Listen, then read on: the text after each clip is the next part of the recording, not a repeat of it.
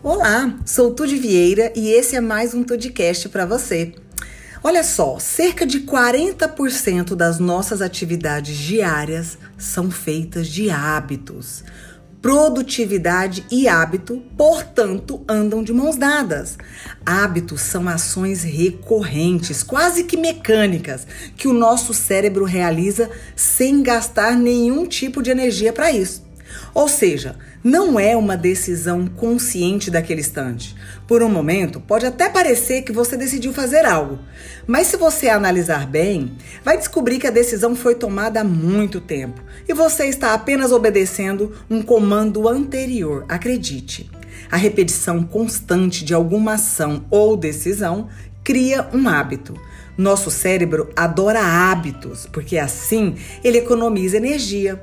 Mas infelizmente nem todos os hábitos que adquirimos são bons. É preciso estar atento para selecionar e alimentar apenas aqueles hábitos que nos fazem bem. E por isso eu já te convido a refletir e analisar. Quais hábitos você tem que estão te impedindo de ser mais produtivo? E é importante começar a pensar em como você inicia o seu dia de trabalho. Um dos hábitos mais nocivos que podem existir é o de sair executando tudo, fazendo tudo, sem saber quais são de fato as reais as prioridades. E muitas pessoas são executoras, gostam de executar, adoram checklist, mas muitas vezes sem definir o que é prioridade. Como diz Peter Drucker, o pai da administração moderna, não há nada mais inútil do que fazer bem feito algo que não deveria ser feito. E isso acontece muito por aí. Então comece o seu dia com um bom planejamento das atividades do dia, definindo o que é prioridade e o que não é prioridade. Sabe aquele cafezinho no intervalo das tarefas? Quanto tempo você tem gastado com ele?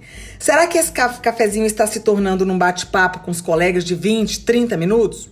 Um pequeno descanso entre, entre as atividades é bem-vindo, mas se você tem o hábito que às vezes você nem percebe de prolongar demais nesse break, isso pode ferrar com a sua produtividade. Experimente colocar um prazo para esses intervalos, com um lembrete, talvez até um despertador. Assim você consegue voltar ao trabalho sem ter perdido o foco. Às vezes você vai precisar de uma ajuda externa para manter o foco, e o despertador é uma ótima opção. Outro erro fatal é acreditar que imprevistos não vão acontecer e superestimar a sua capacidade de realização das tarefas pode contribuir para um estresse quando esses imprevistos acontecerem. A dica para evitar essa situação é que você seja realista, mas realista mesmo, e prepare a sua agenda e a, talvez até a agenda da sua equipe com mais cautela, reservando nela tempo para os imprevistos e para os erros, que uma hora ou outra certamente vão acontecer. E um bom planejamento inclui lidar com imprevistos também. Não rastrear suas atividades diárias pode te fazer andar sem direção e muitas vezes nadar contra a correnteza. Sabe, você trabalha o dia todo e chega ao final do dia sem ter sentido que, que foi produtivo. Saber para onde você está caminhando e acompanhar o seu progresso é fundamental. Por isso, procure sempre escrever, seja em um caderno, no computador ou até no bloco de notas do celular, quais foram os resultados que você conquistou no dia. É importante mensurar isso. Ao refletir e manter um registro diário das tarefas completadas no dia, você estará aumentando a perspectiva que possui sobre o trabalho que está fazendo. Enquanto isso, aumentará sua confiança quanto à habilidade de lidar com as suas tarefas. Agora, você, como gestor que está se sentindo sobrecarregado e não sabe o porquê, a maior parte dos chefes e gestores tendem a resistir à tarefa de delegar seja apenas por não saberem como fazer isso ou pela dificuldade que possuem em não ter todas as tarefas da empresa sob a sua supervisão. Isso porque talvez ele nem confie na sua equipe o suficiente, né, para fazer um trabalho com qualidade. Talvez aí seja um ponto para se pensar em desenvolver a liderança. Bom, esse tipo de situação pode facilmente te levar à subutilização da sua equipe, enquanto seu prato continua cheio, o que pode prejudicar não só você, mas todo o seu negócio. Pense bem nisso. Pode prejudicar todo o seu negócio. Por isso, a dica para ter mais produtividade que eu vou deixar para você na empresa é aprender a delegar as tarefas para outros membros da equipe, de forma que você tenha mais tempo para as atividades de maior impacto dentro da organização, que vão te gerar muito mais resultados.